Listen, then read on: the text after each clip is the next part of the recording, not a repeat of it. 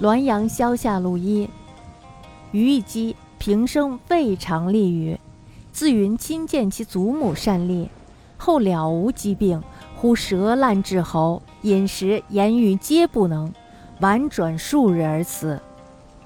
我的一个侍妾从来没有骂过人，她为什么没有骂过人呢？她说她亲眼看见过她的祖母喜欢骂人，后来呢，经检查身体各项指标都很好，也没有什么毛病。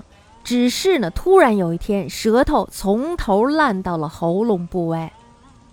大家想呀，这一烂不要紧，很重要是吧？既不能吃，也不能喝，同时还不能说话。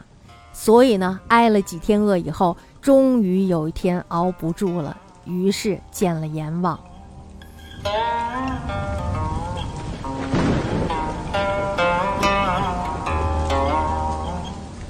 大家都知道，现在是一个小视频满天飞的年代，也就是说，在这个年代当中，我们会经历很多的断章取义，是吧？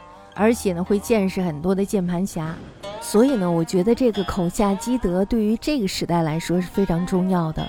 不要因为你的一句话，然后就毁了别人的一生，因为也许你根本没有弄明白这件事的整个来龙去脉。